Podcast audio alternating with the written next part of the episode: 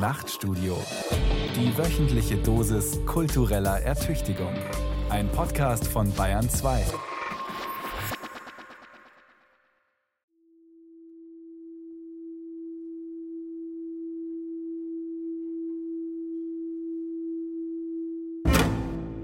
Letztendlich glaube ich aber, die Sachen können nebeneinander existieren. Der Performer übt. We had a lot of discussion about, oh, as an actor I'm used to do that. And I'm used Das ist immer der Anfang von etwas. Nach 40 Das kann der Jahren. Neoliberalismus Kann ja beides geben. It's Beide really a Theaterformen. matter of exchanging and ganz of creating fundamentale, fast dialogue. Es geht darum, die. Grenze zu benutzen, um Wir, wir gehen von der Annahme aus, dass diese Krisendiskurse. Das Theater ist einfach kein also bewerten Raum, den ich jetzt muss noch schließen alles immer grenzüberschreitend Theater, sein. Das ist schon so, dass Texte im Theater sehr, sehr, nicht sehr mehr als tragend erlebt werden. During the creative process itself, there's always, to a certain Weil wir einen Ausweg finden müssen aus der Postmoderne, der Nicht-Extremismus. das Theater ist unglaublich altmodisch, finde ich. Eine Ideologie der Grenzenlosigkeit. Man merkt ja auch, auf wie viel Widerstand man da stößt, wenn man was anderes versucht. Man muss überhaupt erstmal wieder Unterschiede machen. Letztendlich ist alles politisch. Letztendlich ist es politisch, wer kommt auf die Bühne und sagt ich. Nein, wir brauchen eine kritische Aufklärung dessen, was wir hier die ganze Zeit als Nebel produzieren. Verwirrung ist auch ein sehr wichtiger Zustand, äh, wie ich glaube.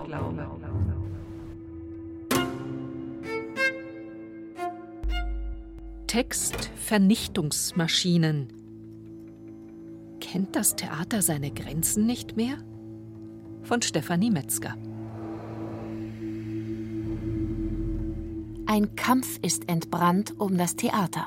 Ein heftiger Streit. Laut und emotional. Aus einem Stimmengewirr haben sich Haltungen gebildet, Positionen, Eher Konfrontationen. Lager. Pole. nicht Pole, Profile. Meines zum Beispiel. Ich, der Liebhaber von Unterschieden und Grenzen. Im Streit um das Theater bin ich für das Theater. Gegen die Textvernichtung, für das Drama. Gegen die Auflösung von Strukturen, für das Stadttheater. Gegen die Deregulierung, für die Differenzierung. Und ein großer Freund von Bernd Stegemann. Theater ist seinem Wesen nach natürlich immer auch schon Grenzüberschreitung. Das Theater hat ein hohes Bewusstsein davon. Deshalb, das ist gar nichts Neues fürs Theater. Wenn es aber wiederum wie in der Postmoderne in so eine Art von Überschlag kommt und daraus eine Ideologie wird, das ist das Problem. Bernd Stegemann, Autor und Dramaturg, schätzt Theater als Raum der Grenzüberschreitung, solange es seine Grenzen kennt. Die droht es aber zu verlieren, sagt der Verfechter der Unterscheidung. Er kritisiert schon länger ein Theater der Postmoderne, eigentlich die ganze Postmoderne, weil sie vor lauter Entgrenzung die Orientierung verloren hat, gar nicht mehr weiß wohin, am allerwenigsten mit der Kritik. Die möchte ich hier aber schon anmelden. Muss ich sogar. Obwohl, nein, weil ich Grenzen überwinden will. Ich, die Freundin der Postmoderne. Im Streit um das Theater bin ich für alles im Theater. Sowohl für den Text als auch für die Textvernichtung. Sowohl für die Institution als auch ihre Vernetzung. Sowohl für die Entgrenzung als auch das Spiel mit Grenzen. Und ein Fan von Susanne Kennedy. Ich glaube, dass das Theater uns helfen kann, mit einer Form von metaphysischen Obdachlosigkeit, unter der wir ja leiden, uns dabei behilflich zu sein. Und das bedeutet, dass es mir nicht irgendwie was erzählt oder irgendwas behauptet oder analysiert oder kritische Distanz, sondern dass es mich irgendwo mit hinnimmt, über eine Grenze hinaus, wo ich selber nicht hingekommen wäre und wo ich mich selber erkenne. Susanne Kennedy, gefeierte Regisseurin der deutschsprachigen Theaterlandschaft, sucht im Theater das Spiel mit Grenzen, um über sie hinauszukommen. Ihre Inszenierungen in München oder Berlin stehen für eine moderne, postmoderne Ästhetik. Installationen, in denen Wesen zwischen Mensch und Puppe wandeln und die regelmäßig die Frage provozieren, ist das überhaupt noch Theater? Bernd Stegemann, der systematische Grenzenzieher hier, Susanne Kennedy, die ästhetische Grenzgängerin dort. Typen, Antipoden, Feinde? Spiegel populistischer Polarisierungslust? Eines Denkens im Freund-Feind-Schema? Oder Protagonist und Antagonist im Drama ums Theater. Mit dem Glauben an die etymologische Analogie von Krise und Kritik. Krinein. Grenzen ziehen, um Erkenntnis zu schärfen, hinzusehen. Also an Theater. Die Agora, in der Fronten gezogen werden. Aber nur, um sie ins Spiel zu bringen, in einen Argon zu verwickeln. Einen Streit, der über Protagonist und Antagonist hinausgeht, das Freund-Feind-Schema durchbricht. Dafür Kontrahenten auftreten lässt. Politische Auftritte, wie sie die Politikwissenschaftlerin Chantal Mouffe für den Streit über unsere Gesellschaft fordert. Wichtig ist, dass Konflikte nicht die Form eines Antagonismus annehmen, eines Kampfes zwischen Feinden, sondern die eines Agonismus, einer Auseinandersetzung zwischen Kontrahenten. Also gut, betreten wir die Bühne. Behandeln wir den Streit ums Theater im Theater. Werden wir Argon. Streiten wir. Theater und Kritik. Die Selbstmordschwestern. Eine Inszenierung von Susanne Kennedy an den Münchner Kammerspielen. Great adventure. The journey out of your mind. Große, traurige Augen blicken aus weißen Puppengesichtern. Freundlich und fremd schauen sie in den Zuschauerraum, erzeugen Milde und Rührung, egal wie künstlich sie sein mögen. You will leave behind you. Männerkörper wandeln in langen Gewändern über die Bühne. Der Blumenschmuck auf den Häuptern nur ein Akzent zwischen flimmernden Monitoren, bunten Farbfeldern und leuchtenden Herbarien. Blumengeschmückte Totenbegleiter, selbst schon im weißen Leichenhemd, sprechen die Gestalten vom Tod, beschwören fünf Selbstmordschwestern, deren Medien sie sind. Sie sind tot. Ihre verzerrten Stimmen laden ein zu einer Reise durch postmortale Gebiete bis zur Wiedergeburt. Oder wollen sie uns erleuchten? Eliminate all selfish wishes or desires. Die Stimme von LSD-Guru Timothy Leary ermutigt zum Aufbruch in ein anderes Bewusstsein. Ein Bewusstsein nach dem Bewusstsein. Nach dem Ich. Susanne Kennedys Die Selbstmordschwestern hypnotisiert. Oder langweilt. Die Aufführung ist Seance, Meditation und Zeremonie. Oder Theater ohne Ende. In jedem Fall ein Theater, in dem der Mensch verschwindet. Unter Masken, im bunten Environment, im drogenbeförderten Selbstverlust. Theater ist ein Ritual in Raum und Zeit. Woanders setzen wir uns mit einer Gruppe Menschen noch hin in einen dunklen Raum und sind so lange still und geben diese Zeit her, um irgendwo hinzugehen. Und diese Menschen auf der Bühne nehmen uns irgendwo mit hin, im Hier und Jetzt. Es gibt's kaum noch. Deswegen ist es so ein besonderer Ort und man merkt, wie schwer die Leute es auch aushalten. Also es ist nicht leichter geworden, auch mit so einer Form von Stille und Dunkelheit. Diese Rituale im Dunkeln kommen aus ohne Geschichten, ohne Schauspieler und Figuren und beinhalten gerne das Ende. Viele Enden sogar. Ende des Menschen, Ende der Vernunft, Ende des Dramas, Theater nach dem Theater.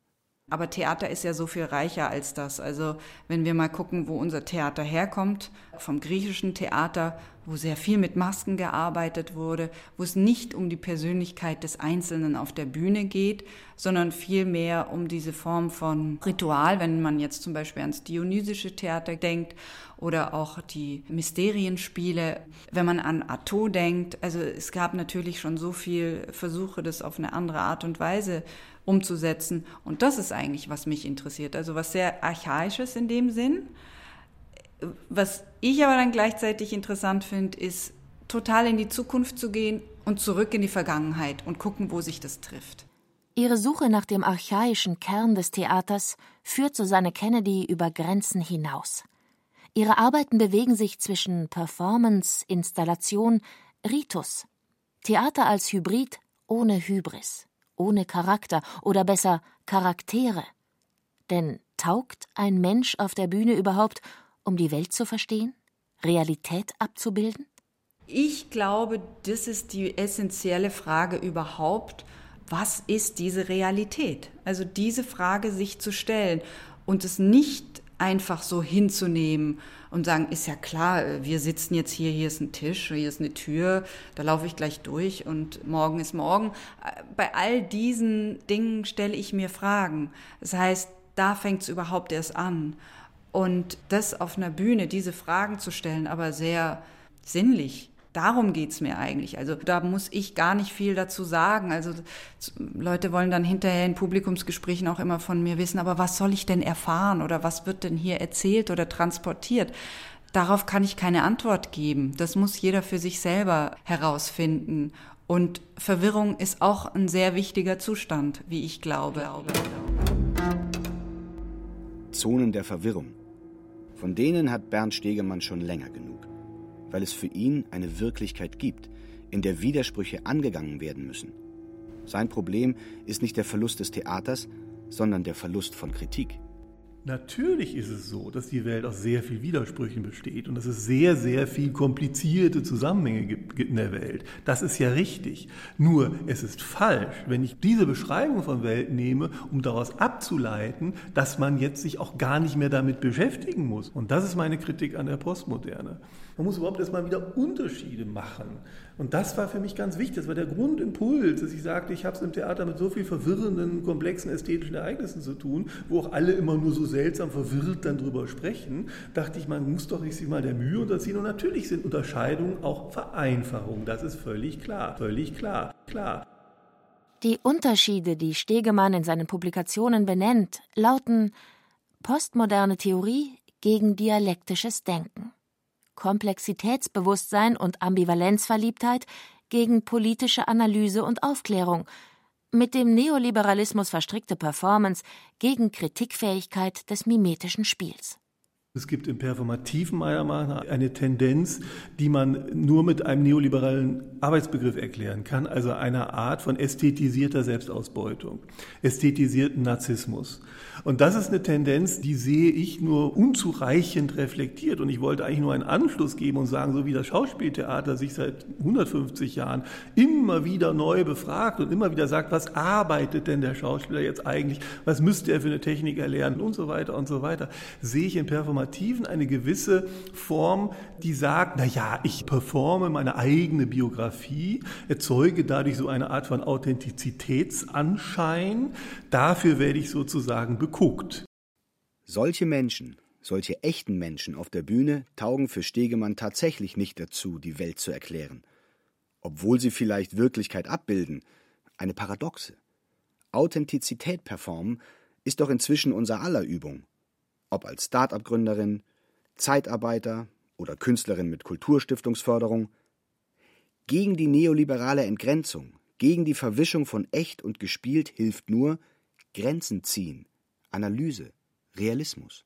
Realismus ist für mich immer, dass man erstmal die sogenannte gesellschaftliche Realität in einer gewissen Weise aufgeschlüsselt haben muss. Das heißt, wenn ich einfach naiv auf die Welt gucke, sehe ich nicht die Realität der Welt, sondern ich sehe maximal die Wirklichkeit. Also ich sehe das, wie die Wirklichkeit möchte, dass ich sie sehen soll. Also ich sehe den ideologischen Schein der Wirklichkeit. Das heißt, der künstlerische Blick, der analytische Blick, der dialektische Blick, der muss quasi hinter diese Fassade gucken. Was er dann da sieht, das muss dann wiederum auf der Bühne in einen spielerischen, dramatischen Vorgang gebracht werden, damit ich es als Zuschauer auch sehen kann. So vielschichtig die Strategien eines ästhetischen Realismus auch sein können, bei Stegemann laufen sie vor allem hinaus auf Schauspiel, dramatisches Geschehen, Spiel mit Fiktion. Theater als Laboratorium sozialer Fantasien. Dafür brauche ich aber Leute, die soziale Fantasien haben, meistens in Gestalt von Autoren und Autorinnen. Und ich brauche Menschen, die über diese Fertigkeit des Schauspielens verfügen, dass sie das auf der Bühne für Zuschauer machen können.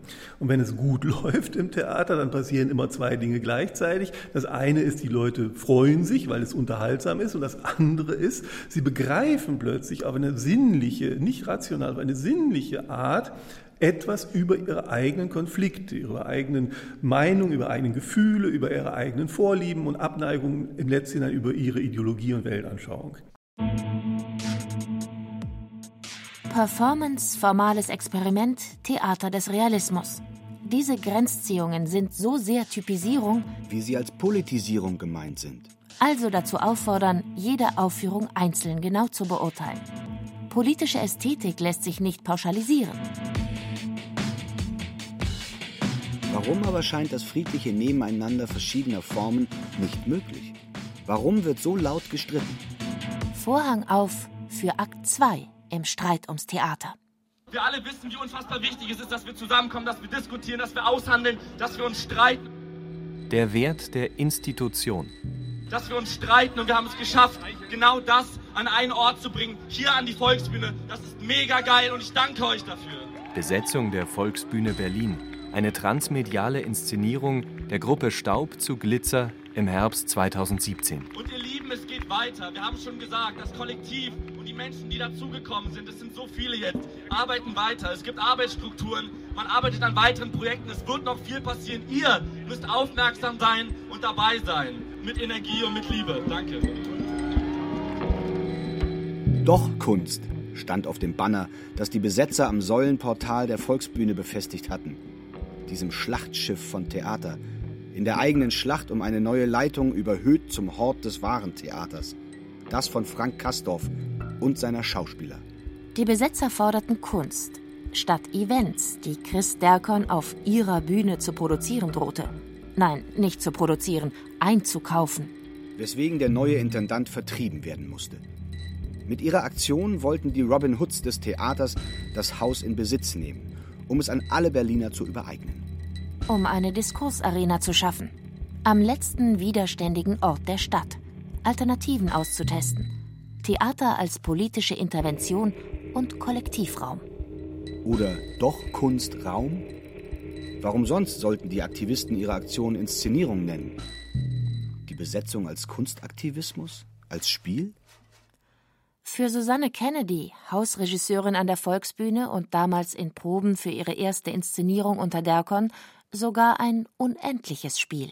Also für mich waren diese sieben Monate ganz, ganz besondere sieben Monate und auch sehr wichtig, weil ich für mich wie so eine innere Freiheit gefunden habe.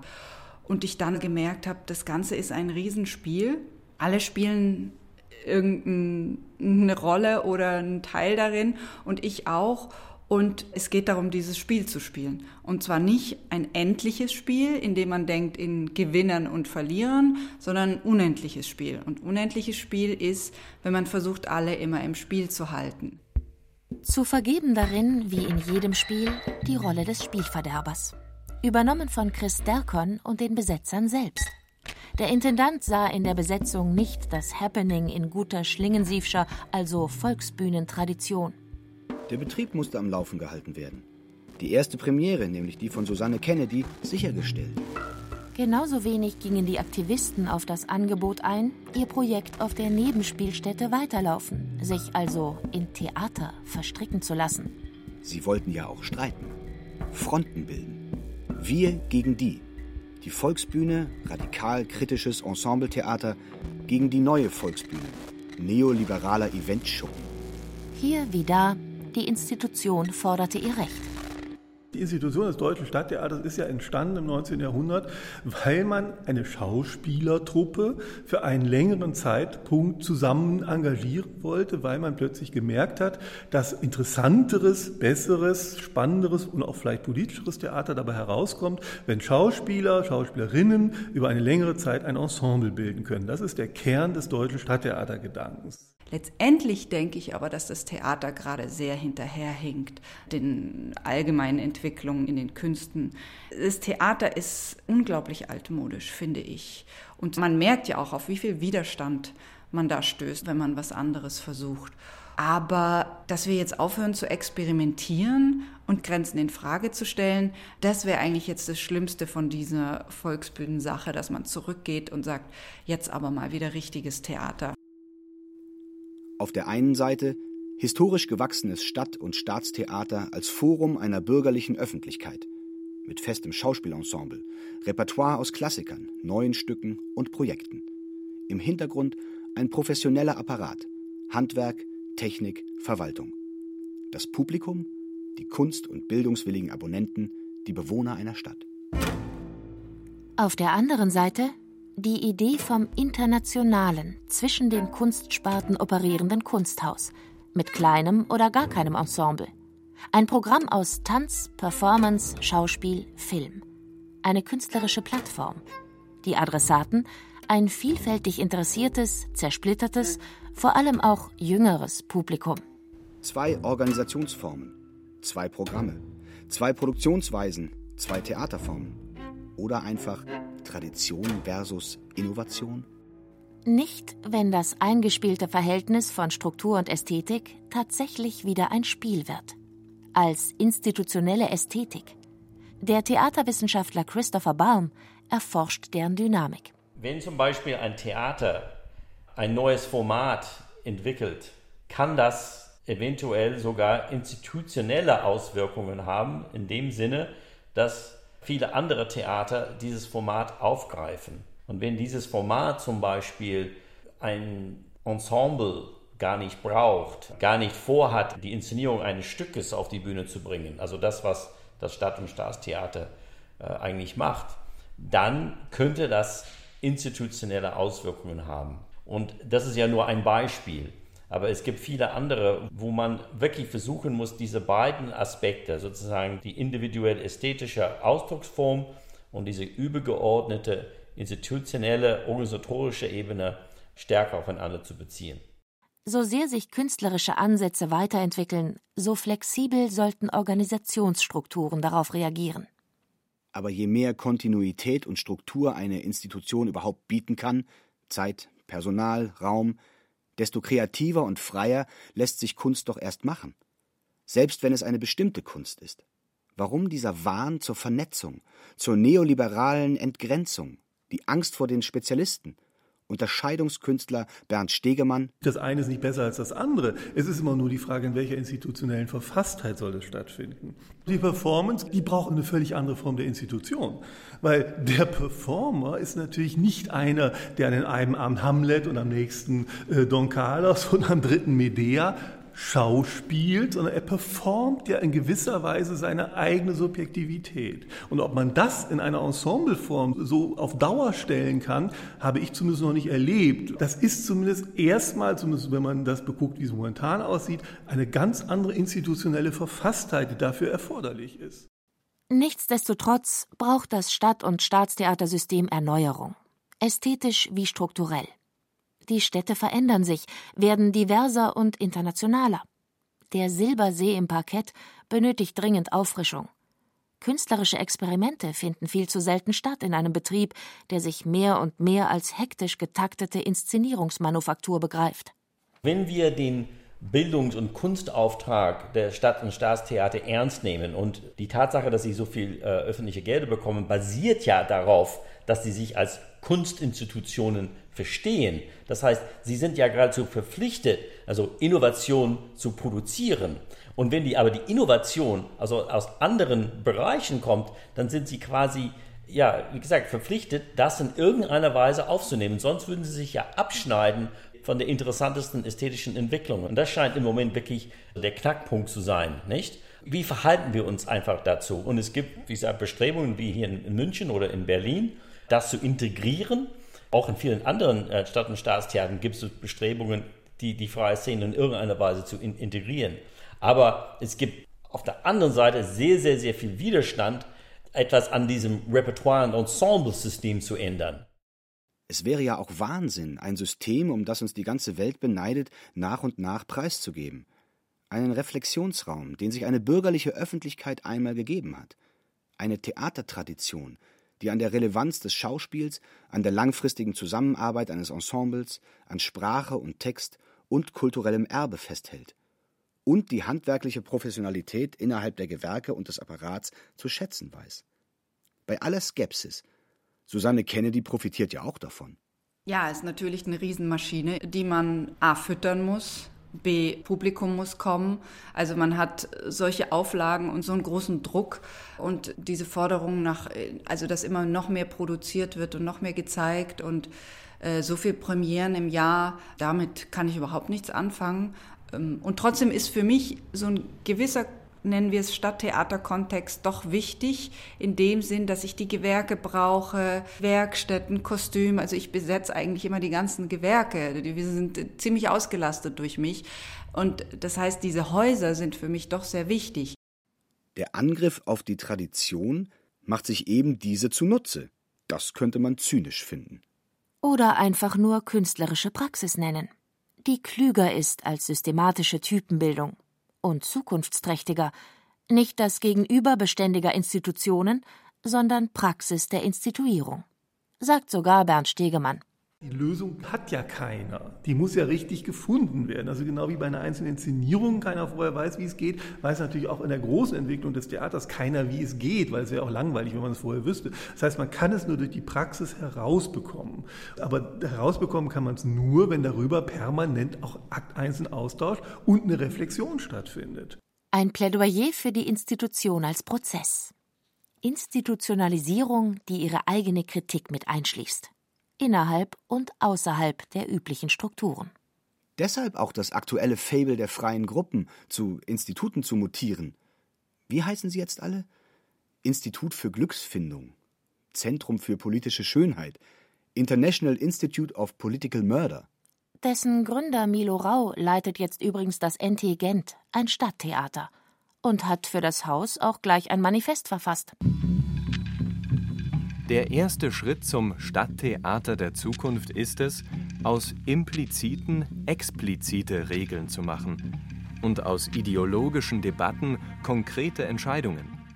Es ist allemal besser, wenn wir uns über neue und vor allem über bekannte Regeln streiten, als dass wir jeder im Stillen die ungeschriebenen und damit umso wirkmächtigeren Regeln weiterhin befolgen. Und vor allem ist es besser, wir tun dies konkret, anhand eines real existierenden Stadttheaters, anhand unserer realen Arbeit. Gemeinsam, offen, angreifbar. Instituierende, also selbstkritische Praxis, angekündigt in der Apodiktik des Manifestes. Widerspricht sich das nicht? Vielleicht brauchen wir einfach mehr Widersprüche. Erzeugt von Manifesten, die ja nie nur reden, sondern immer auch handeln Wirklichkeit nicht nur abbilden, sondern eine neue schaffen. Nichts anderes sollte auch unsere Institutionen prägen, sagt die Philosophin Bojana Kunst. Statt Sicherung von Beständen ein anhaltender Transformationsprozess, in dem nichts als selbstverständlich gilt, in dem Vergangenheit zwar wiederholt, aber vor allem Zukunft imaginiert, mehr noch real wird. Und Sprache selbst die eines Manifestes darf ruhig dabei eine Rolle spielen. Vorhang auf für Akt 3 im Streit um das Theater. Auf der Suche nach dem verlorenen Text. On the Road. Eine Inszenierung von David Marton an den Münchner Kammerspielen. Kindliche Kakophonie flutet den Hof mit Garagenschuppen dessen Dach so blechern wie der Lärm der Musiktruppe. Draußen die Welt, drinnen die leere Wohnstadt des Wagens, der nicht losfährt, weil er nie da war. Scheuernde Sohlen auf weißem Papier, zerrissener Text, der klingt unter den Füßen, sich einspeist in akustische Choreografie irgendwann abgelöst vom traurigen Lied über das Glück des Rausches. Der Weichzeichner durchzechter Nächte im Wettstreit mit überbelichteten Sonnentagen. Ein nöliges Warenangebot spült den Hunger ins Ohr des Trinkers, der mit dem Glas sein Konzert aufführt. Mit der Kuchenwärme empfängt er die Wärme der Hand, die den Teller reicht. Wellen aus Erzählung, Nummern aus Musik. Fragmente der Sprache, Zufall des Jazz.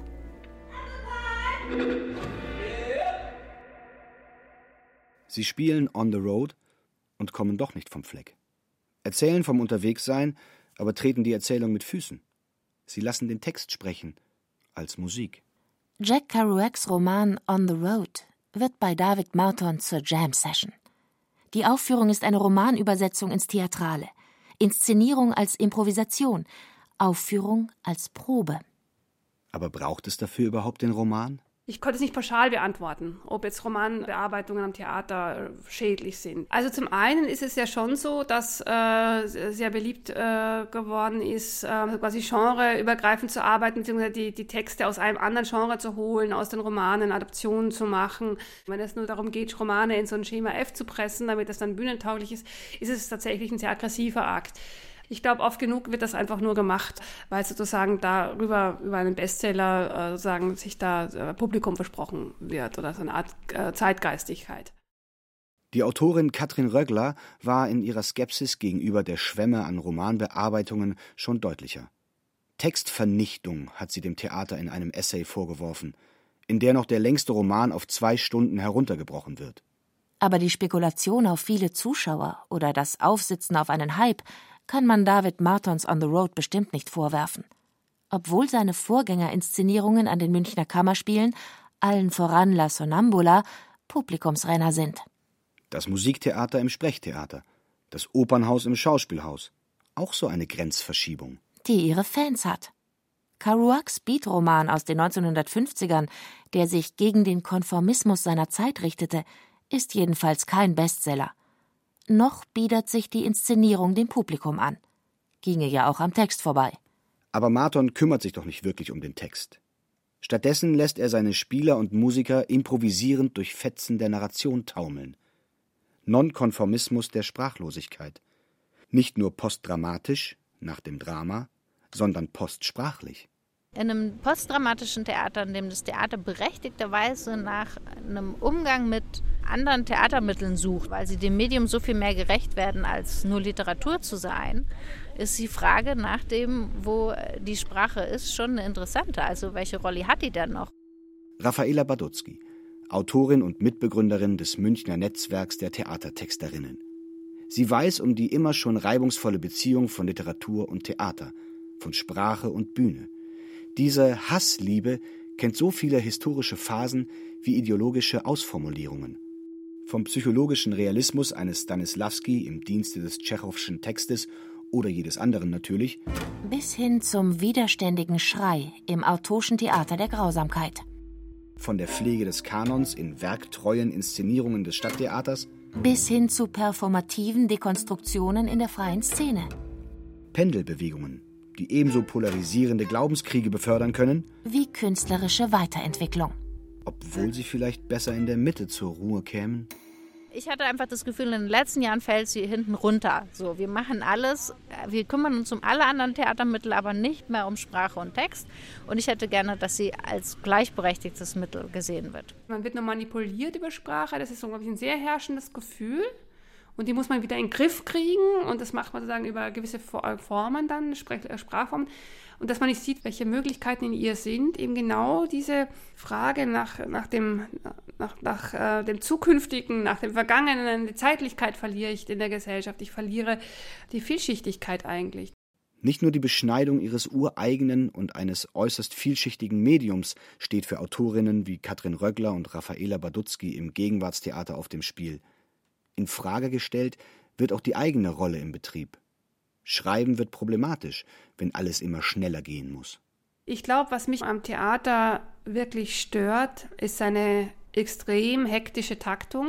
Also das sind wirklich die Arbeitsverhältnisse, dass es einfach keine Zeit mehr gibt. Keine Zeit. Das hat aber ein Problem für, für Autoren und Autorinnen, dass sie einfach äh, ja im Grunde ja längere Zeit brauchen, um einen Text zu schreiben, wenn sie ernsthaft an Materialfragen interessiert sind, wenn sie ernsthaft sich auch gewisse Fragestellungen überhaupt stellen wollen. Und da gibt es unterschiedliche Schreibtempi natürlich, ja. Manche, manchen geht etwas leichter und schneller von der Hand und andere brauchen länger. Aber für diese Langfristigkeiten ist eigentlich kein Platz. Auch kollektive Arbeitsprozesse haben den Begriff von Autorschaft massiv verändert. Der Autor und die Autorin, die nur Texte schreiben, sind Relikte vergangener Tage, die mehr schmunzeln als Respekt ernten. Dass man als Autor so ein bisschen belächelt wird und als ein bisschen altmodisch und gestrig oft gilt. Die Erfahrung habe ich immer mal wieder auch mit freien Gruppen gemacht, wo ich gesagt habe, hey, ihr seid total toll. Wenn ihr mal eine Autorin braucht, meldet euch. Und dann sagen die so, also wir arbeiten nicht mit Autoren. Völlig entmutigend liest sich Milo Raus Genter Manifest zu einem zukünftigen Stadttheater. Drittens. Die Autorschaft liegt vollumfänglich bei den an den Proben und der Vorstellung Beteiligten, was auch immer ihre Funktion sein mag, und bei niemandem sonst. Die wörtliche Adaption von Klassikern auf der Bühne ist verboten. Viertens. Wenn zu Probenbeginn ein Text, ob Buch, Film oder Theaterstück vorliegt, darf dieser maximal 20 Prozent der Vorstellungsdauer ausmachen. Schönes Feindbild. Text. Neue Freiheit. Theater. Ohne Textkorsett. Warum dieses Misstrauen gegen die Sprache und den Theatertext? Diese Lust an der Textvernichtung? Warum diese Angst vor Körpern, Dingen, Atmosphären? Vernichtet wird damit nichts. Und wenn Milo Rau den Status des literarischen Textes einschränkt, heißt das ja nicht, dass er auf Sprache als solche verzichten will. An anderer Stelle im Manifest fordert er sogar mindestens zwei verschiedene Sprachen in einer Aufführung. Aber mit der Reduzierung auf einen profanen Prozentsatz stutzt er die literarische Kraft geschriebener Texte zusammen.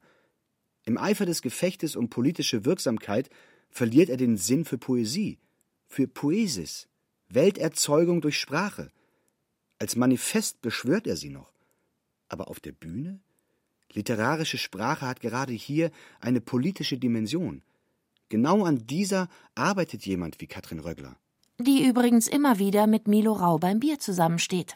Es geht ja nicht darum, dass ich sagen Zeitungsartikel da auf die Bühne bringe, sondern dass ich das künstlerische Formbildung ernst nehme und sie mit ihr umgehe.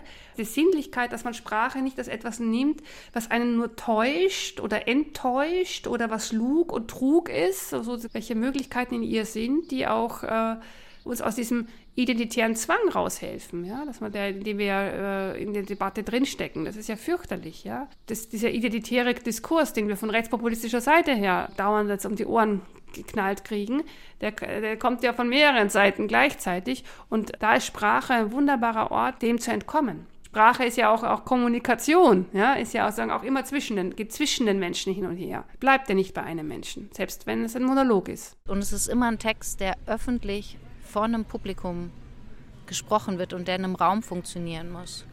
Und das ist aber auch genau das, was das in Bezug auf eine Gesellschaft heißt. Da hören Leute zu und dazu muss man sich dann positionieren oder der soll dann eine Diskussion anstacheln. Statt Gefangenschaft im Käfig der Sinnzuschreibung und Festlegung von Identitäten können sich mit Sprache auf der Bühne Räume öffnen, Positionen ins Wanken geraten, Konfrontationen in Streit münden.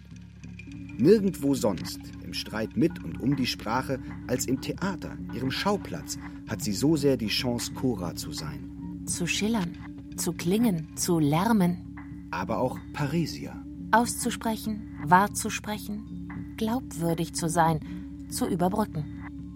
Sprache im und als Theaterspiel kann Romane zu Musikstücken machen oder Regisseure zu Autoren.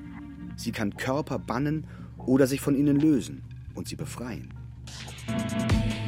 Selbst wenn manche Körper sich diese Freiheit erst erkämpfen müssen, ihre Stimmen auf der Bühne überhaupt erst erheben müssen. Ein gesellschaftlicher Akt, ein politischer Akt. Akt 4 im Streit um das Theater. Die Kraft des Spiels. Mittelreich. Musiktheater von Anta Helena Recke nach dem Roman von Josef Bierbichler und der Inszenierung von Anna-Sophie Mahler an den Münchner Kammerspielen. Die Familie sitzt um den Tisch und isst, wie jede Familie. So wie die Familie des Seewirts am Starnberger See nach dem Zweiten Weltkrieg in der Wirtsstube. Oder wie eine Familie in den Vereinigten Staaten zur Zeit der Sklaverei in der Hütte. So wie die Familie, gespielt von Kammerspielschauspielern an diesem Abend auf der Bühne. Oder gespielt von engagierten Gästen an einem anderen Abend auf eben dieser Bühne. Die Familie sitzt um den Tisch und isst, seit Generationen. Einmal weiß, das andere Mal schwarz. Gleiches Bild, trotzdem ein Unterschied. Differenz der Wiederholung oder Schwarzkopie.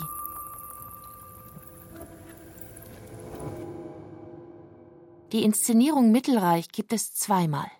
Einmal als Inszenierung von Anna-Sophie Mahler mit den Darstellern des Kammerspielensembles, das andere Mal als Inszenierung von Anta Helena Recke mit Gastschauspielern. Letztere ist die getreue Kopie der ersten, mit einem Unterschied. Die Darsteller sind allesamt People of Color.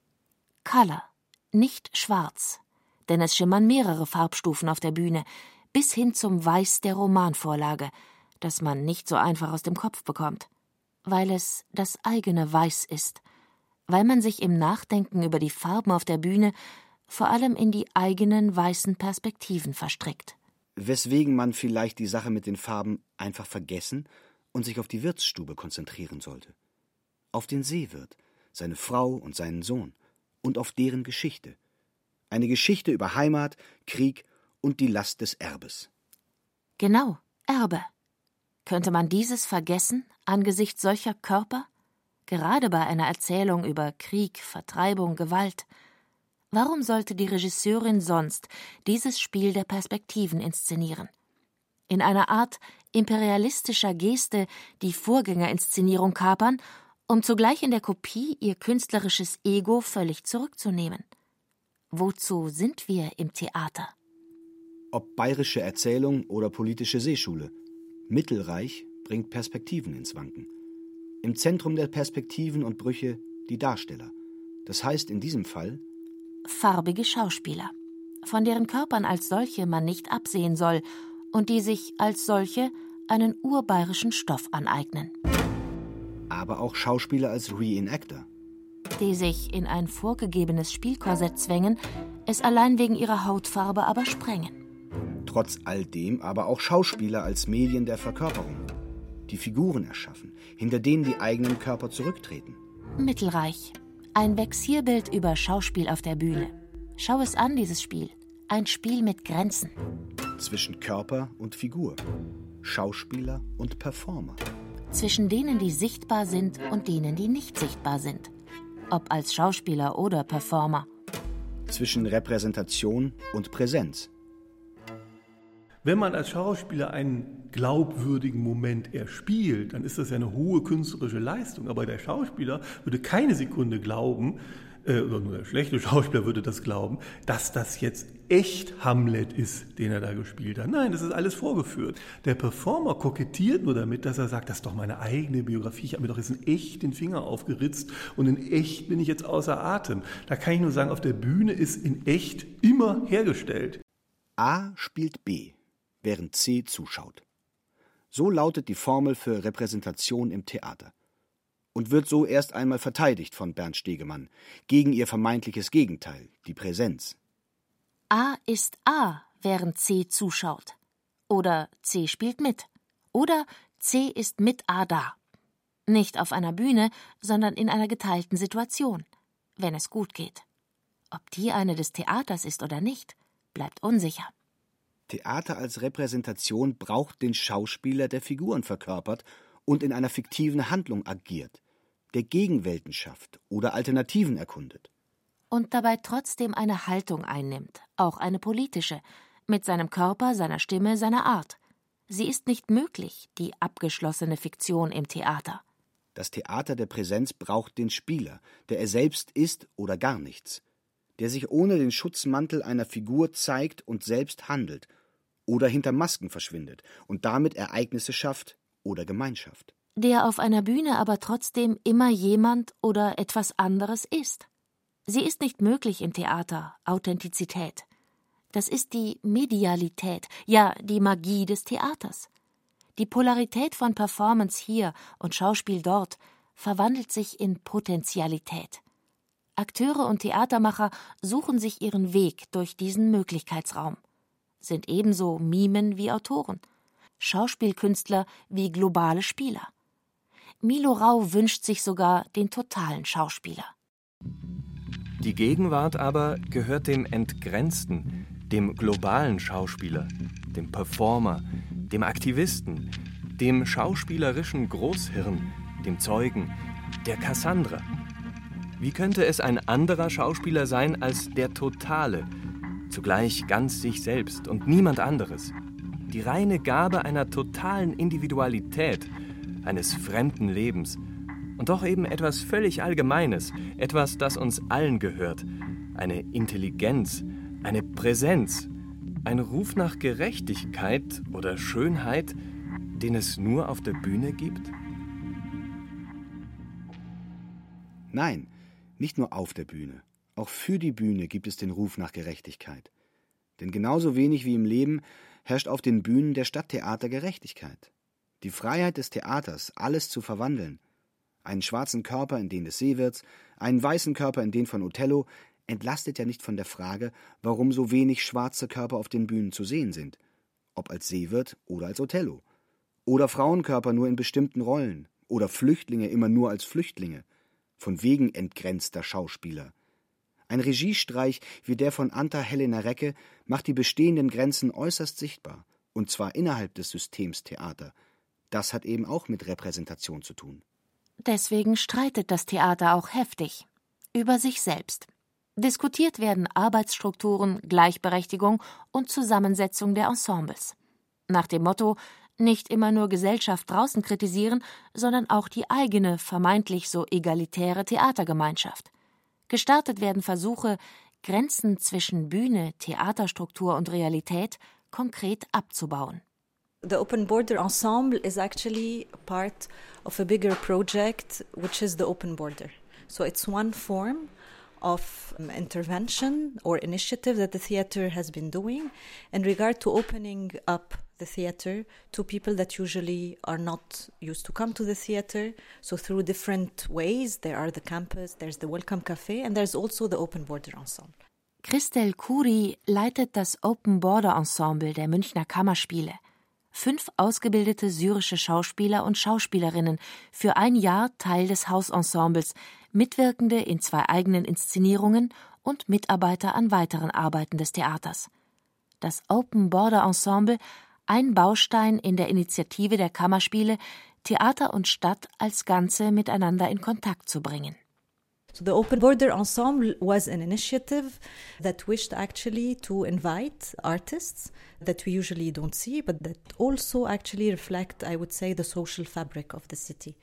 So we invited Syrian actors and actresses to be part of a small structure, which is the Open Border Ensemble, hoping at one point to mingle with the ensemble of the theater itself. And so, so far, the idea was to start with two productions. And now there is one of the actors that is actually participating in another production, main production of the theater for the opening of next year, and so on. Das Open Border Ensemble ist nur ein Beispiel dafür, wie die Theater ihre Strukturen öffnen. Und zwar eben nicht in Form der Ausschlachtung von Fluchtgeschichten, an der so manche gut gemeinte Aufführung unfreiwillig scheitert, oder mit Projekten, die auch im Versuch der Vermeidung dieser Gefahr auf dem schmalen Grat zwischen Kunst und Integrationsarbeit wandeln. Ein Balanceakt, über den sich jemand wie Kammerspielintendant Matthias Lilienthal zwar mit der Aussage, ihm sei für sein Haus ein gutes Sozialprojekt lieber als ein schlechtes Theaterprojekt hinwegsetzen mag, damit aber nicht den Unterschied klärt zwischen dem Gut und Schlecht eines Sozialprojekts und dem Gut und Schlecht eines Theaterprojekts. Wer sagt denn außerdem, dass eine schlechte Theaterarbeit ein gutes Sozialprojekt wäre und umgekehrt? Geht es nicht genau darum, sich für beides das sehr gut zum Ziel zu setzen? Also Produktion und Produkt zusammendenken, eine Produktionsästhetik zu praktizieren, in der Kunst immer schon soziales, politisches Engagement ist. Ein praktisch werden der Kunst und Kunst werden der Praxis sozusagen bei der am Schluss trotzdem ein guter Theaterabend herauskommt. Nicht trotzdem, sondern gerade deshalb. Dann wäre Theater tatsächlich ein Theater der Zukunft. Und vielleicht eines ohne Grenzen. Aber wir sollten nicht übermütig werden. So einstimmig auch nicht.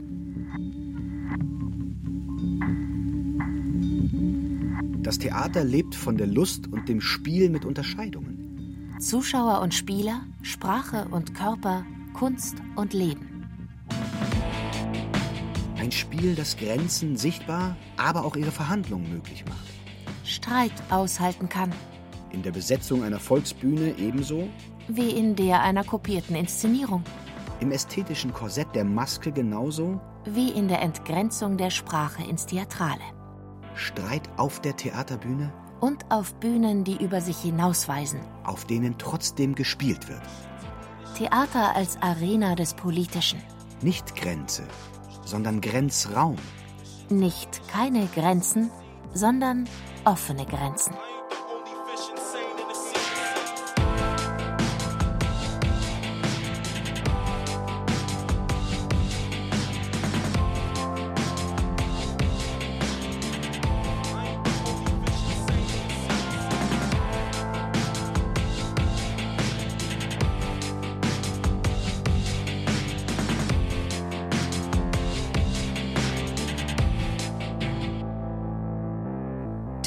Textvernichtungsmaschinen.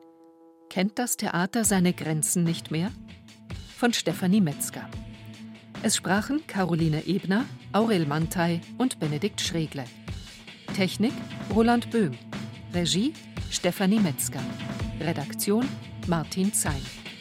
Eine Produktion des Bayerischen Rundfunks 2018.